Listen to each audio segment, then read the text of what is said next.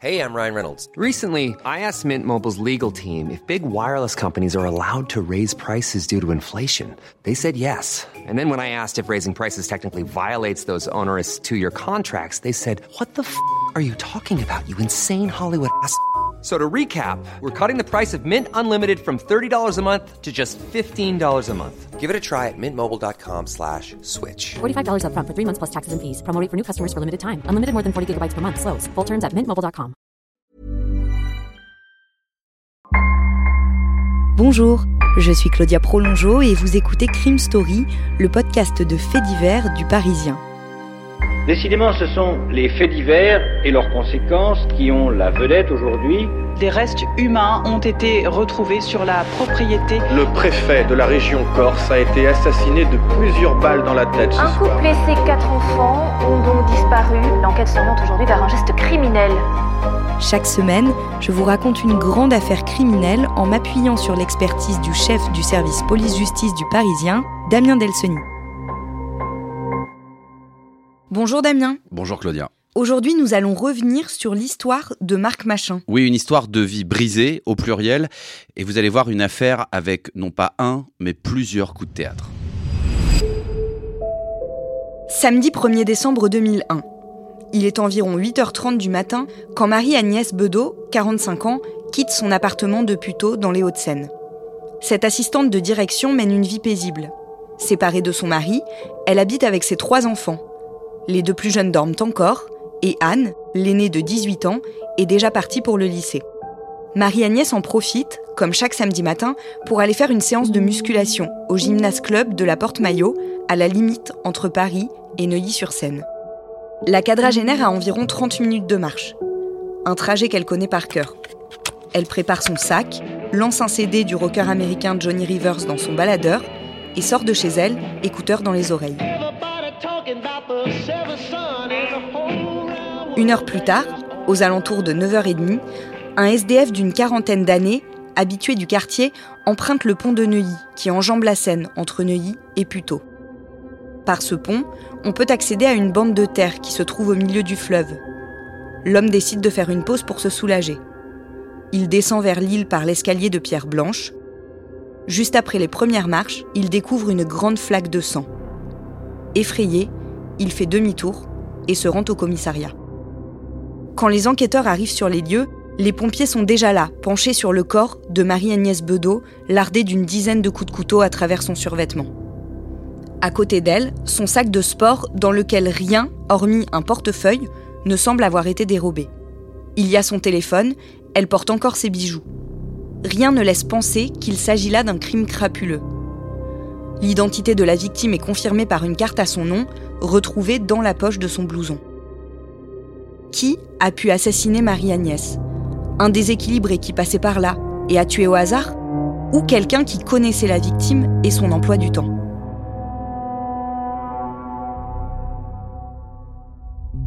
Damien, l'enquête est confiée à la brigade criminelle du 36 quai des Orfèvres. Ce qui est une démarche assez logique. Alors en plus, ce meurtre, il est commis quand même en plein jour, près, tout près de la très chic Neuilly-sur-Seine, dont le maire est à l'époque un certain Nicolas Sarkozy, ce qui donne évidemment une pression et un climat supplémentaire euh, sur cette enquête et sur les enquêteurs. Et il faut remarquer aussi qu'on est trois ans à peine après l'affaire Guy Georges. C'est ce tueur en série, hein, vous savez, de femmes qui a terrorisé Paris et l'Est parisien pendant des années et qui a aussi cette enquête sur Guy Georges profondément marqué cette brigade criminelle. On privilégie quasiment dès le début de l'enquête la piste du rôdeur plutôt que celle d'un proche de la victime. Pourquoi? Le scénario, les constatations qui font effectivement penser à un tueur qui a pu agir sous l'effet d'une pulsion de violence, les policiers, ils abandonnent pas complètement la piste des proches puisque les proches sont souvent auteurs de meurtres. Donc ils ouvrent plusieurs fronts, mais c'est vrai qu'ils tiquent quand même sur les constatations.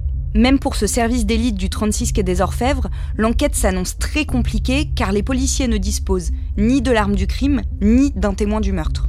Pas d'un témoin direct du meurtre, mais il y a quand même un témoignage intéressant. C'est celui d'une passante, une infirmière prénommée Sylvia, qui raconte qu'elle a été importunée par un homme dans le même secteur et vers 7h35 du matin, c'est-à-dire qu'on est quand même pas très très loin de l'horaire possible de l'agression de Marianne Bedeau. Et elle s'en souvient très bien, cette infirmière, parce que l'homme qui l'a accostée lui a dit une phrase à la fois brutale et assez particulière. Cette phrase, c'est Excusez-moi, madame, voulez-vous que je vous suce la chatte? Elle dit non et elle part en courant. Sylvia décrit aux enquêteurs le visage de son agresseur. Type européen, environ 25 ans, cheveux courts et bruns. Il portait un blouson de cuir marron foncé avec un col en fourrure beige. Les policiers décident de dresser un portrait robot. Ce portrait et le signalement de l'homme sont envoyés dans tous les commissariats d'Île-de-France. Ça ne donne pas grand-chose. Jusqu'au mercredi 12 décembre, 11 jours après le meurtre. Un policier du commissariat de Suresnes, dans les Hauts-de-Seine, à côté de Neuilly, se souvient d'un homme interpellé après avoir commis une violente agression sexuelle. Il avait dit à la victime une phrase similaire. Ce sont ces mots, crus, qui permettent aux policiers de faire un lien. L'homme interpellé quelques semaines plus tôt s'appelle Marc Machin. Marc Machin a 19 ans et vit chez son père, gardien de la paix, dans le 18e arrondissement de Paris. Et malgré son jeune âge, il est déjà bien connu des services de police. En 1997, alors qu'il est provisoirement hébergé dans un foyer à Reims, dans la Marne, le jeune homme, âgé d'à peine 15 ans, connaît ses premiers déboires judiciaires pour de simples dégradations de biens. De retour à Paris, Marc Machin, qui vit entre le domicile de son père et celui d'un copain, rue Pajol, à côté de la porte de la chapelle, se marginalise de jour en jour. Il vit grâce à des vols, consomme de l'alcool et du cannabis. Malgré les efforts déployés par son père pour le remettre dans le droit chemin, la dérive continue. Dans le 18e arrondissement, il est interpellé un nombre incalculable de fois pour usage de stupéfiants, port illégal d'armes, outrage et rébellion, et même vol avec violence. À ce titre, il comparait neuf fois en tout, devant le tribunal pour enfants d'abord, puis devant le tribunal de grande instance de Paris. Le lundi 13 mars 2000, Marc Machin, encore mineur, repère une quadragénaire dans un train de banlieue et décide de la suivre jusque chez elle, à Suresnes. Dans le hall de son immeuble, il la plaque contre un mur et l'agresse sexuellement. Il prend la fuite lorsqu'un témoin fait irruption, mais il est arrêté quelques minutes plus tard. Il est condamné à deux ans de prison, dont 18 mois avec sursis. En janvier 2001, Marc Machin recommence et agresse sexuellement une autre femme dans le 13e arrondissement.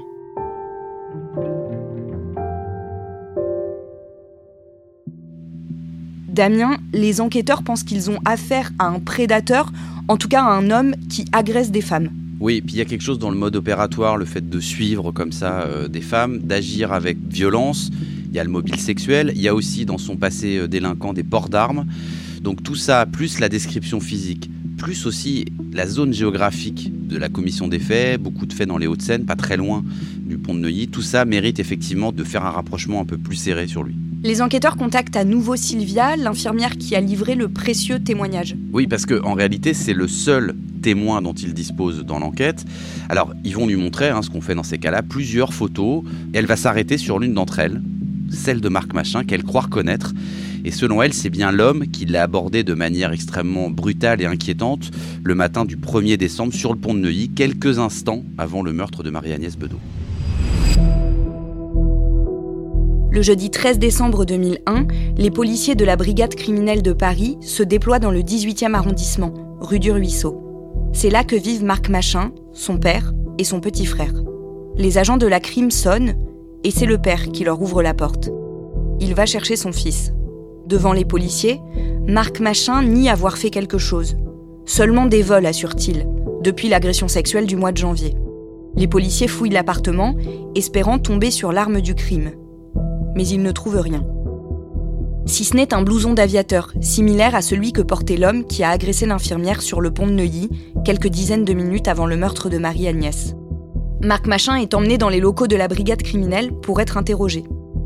Il raconte son enfance. Orphelin de mère depuis l'âge de 5 ans, élevé par une grand-mère décédée à son tour, puis placé dans un foyer d'accueil par l'aide sociale à l'enfance, il est finalement confié à son père. Et il commence les agressions. Ses victimes sont toujours des femmes qui auraient l'âge d'être sa mère. Les policiers l'interrogent sur ce qu'il a fait la nuit du 1er décembre. Il répond qu'il l'a passé avec deux amis, chez l'un d'eux, rue Gaston Coutet dans le 18e. Contactés, ses amis ne peuvent pas vraiment confirmer. Ils ont des vies décousues, confondent les jours, ne savent plus très bien. Ce n'est pas un alibi très solide. La garde à vue continue. Marc Machin a l'habitude. Pour lui, jusqu'ici, rien de nouveau. Lors de sa deuxième audition, les policiers disent enfin à Marc Machin de quoi il est accusé.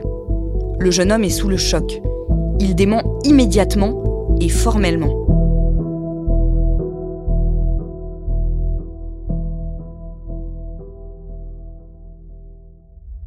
Damien, encore une fois, les policiers demandent à Sylvia, l'infirmière, de confirmer que c'est bien Marc Machin qu'elle a vu le samedi 1er décembre au matin sur le pont de Neuilly. Oui, ça confirme que c'est vraiment l'atout hein, des policiers. Ils veulent le jouer un peu à chaque fois. Donc, ils vont faire venir Sylvia à la brigade criminelle et ils vont lui présenter derrière une, vitre sans teint euh, Marc Machin. Alors, il est seul, hein, c'est pas un tapissage avec des gens autour. Là, il est tout seul. Ils lui ont fait porter son fameux blouson aviateur qu'il était censé avoir le matin du meurtre de Marie-Agnès Bedeau. Et surtout, le matin, il a croisé Sylvia euh, sur le pont. Et elle, elle va évidemment reconnaître physiquement Marc Machin, cette fois-ci en vrai. Et elle va aussi reconnaître sa voix. Elle dit qu'elle est certaine, donc c'est un témoignage qui commence à peser. La brigade criminelle est sûre de tenir le coupable du meurtre de Marie-Agnès Bedeau. Maintenant, il leur faut des aveux. Oui, parce que là, bon, ils ont des présomptions, ils ont un profil, ils ont un témoignage qui rend en tout cas possible et probable sa présence sur les lieux un tout petit peu avant les faits, mais ils ont rien de plus précis, ils n'ont pas d'armes, ils n'ont pas d'aveux. Donc effectivement, les aveux, là, c'est capital. Et puis, le problème, c'est que Marc Machin, il n'en est pas à sa première garde à vue, on en a fait plusieurs, donc là, c'est une garde à vue pour des faits très graves, mais il a un peu l'habitude déjà de ça, donc il n'est pas déstabilisé par la garde à vue. Bon, néanmoins, ils vont quand même euh, le cuisiner, entre guillemets, pendant des heures et des heures, et après plus de 30 heures de garde à vue et d'audition un peu serrée, ils vont faire venir son propre père, donc qui est policier, on le rappelle, pour l'interroger, pour en quelque sorte lui mettre une pression supplémentaire. Et est-ce que ça fonctionne? Les enquêteurs de la crime, ils voient que Marc Machin, la venue de son père, ça commence un peu à le faire vaciller. Du coup, il se met à évoquer devant les enquêteurs la possibilité qu'il ait une double personnalité, mais il craque toujours pas vraiment. Donc les policiers continuent, ils font venir un spécialiste de l'obtention des aveux. Il va lui dire voilà, je comprends, euh, t'as été agressé toi-même quand t'étais petit, tu vas nous raconter, on va faire passer ça pour un homicide involontaire, tu prendras 5 ans de prison maximum, tu sortiras en conditionnel. Il essaie en quelque sorte de faire baisser la pression, et ça marche, puisqu'après donc 48 heures de garde à vue, Marc Machin avoue le meurtre de Marie-Agnès Bedeau. Le procès de Marc Machin s'ouvre le jeudi 9 septembre 2004, devant les assises des Hauts-de-Seine, à Nanterre.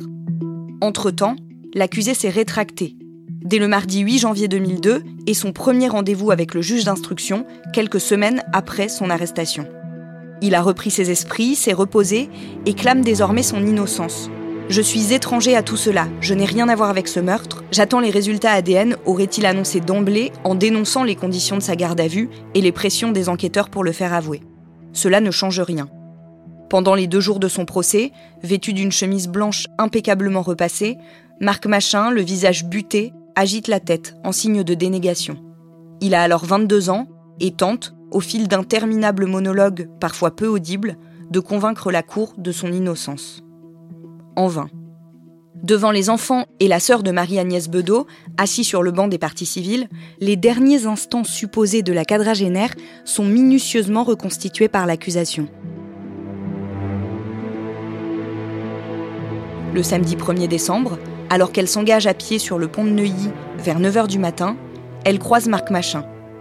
Il a erré toute la nuit, fumé du cannabis et bu beaucoup de whisky. Il ressent immédiatement une forte pulsion sexuelle en la voyant. Il se rue sur elle, mais Marie-Agnès se défend, frappe comme elle peut son agresseur pour l'arrêter. Marc Machin ne supporte pas sa résistance. Il la pousse rageusement dans les escaliers, brandit un couteau et la frappe à dix reprises. Puis il prend la fuite, ses mains ensanglantées enfoncées dans ses poches. Le vendredi 10 septembre 2004, Marc Machin est condamné à 18 ans de réclusion criminelle. En mars 2008, Damien, vous travaillez alors au service police-justice du Parisien et vous recevez un coup de fil d'un policier. Oui, alors c'est déjà un peu étonnant pour moi parce que les coups de fil aux policiers d'habitude ils se font dans l'autre sens, c'est-à-dire que c'est nous qui les appelons pour avoir des informations. Et là effectivement, euh, je reçois un coup de fil d'un policier qui se présente, euh, qui me dit voilà, je suis à la brigade criminelle et qui me demande euh, s'il est possible de lui envoyer, de lui faire une sorte de revue de presse de ce qu'on a écrit dans le Parisien sur un meurtre qui a eu lieu sur le pont de Neuilly en 2001. Il ne m'en dit pas plus. moi, j'ai jamais entendu parler de cette affaire parce que elle a 7 ans. euh, voilà, on se souvient pas forcément de toutes ces affaires-là. Donc, je raccroche. Je lui dis, bah écoutez, je vais regarder ce qu'on a. Je commence à faire des recherches dans les archives du Parisien. Effectivement, je trouve un certain nombre d'articles qui ont été faits à la fois à l'époque des faits en 2001 et puis après au moment des procès d'assises. Je me dis, bah en fait, pourquoi un policier de la brigade criminelle me demande une revue de presse sur une affaire qui a 7 ans et qui surtout a été jugé, il y a un coupable, il est en prison. Ça peut arriver que les policiers des fois nous demandent de retrouver des archives pour des cold cases ou pour des choses comme ça, mais là je me dis, bon, c'est quand même étrange qu'ils me demandent ça. Il y a forcément un truc bizarre.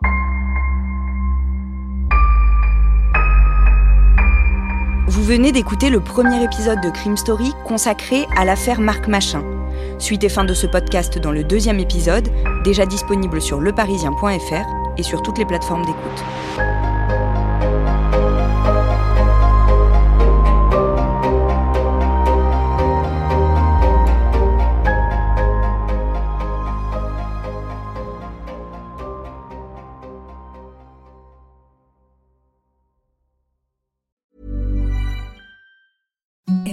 The softest sheets you've ever felt. Now imagine them getting even softer over time. That's what you'll feel with Bowl and Branch's organic cotton sheets. In a recent customer survey, 96% replied that Bowl and Branch sheets get softer with every wash. Start getting your best night's sleep in these sheets that get softer and softer for years to come. Try their sheets with a 30-night guarantee. Plus, get 15% off your first order at bowlandbranch.com. Code BUTTERY. Exclusions apply. See site for details.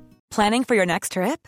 Elevate your travel style with Quince. Quince has all the jet setting essentials you'll want for your next getaway, like European linen, premium luggage options, buttery soft Italian leather bags, and so much more. And is all priced at 50 to 80% less than similar brands.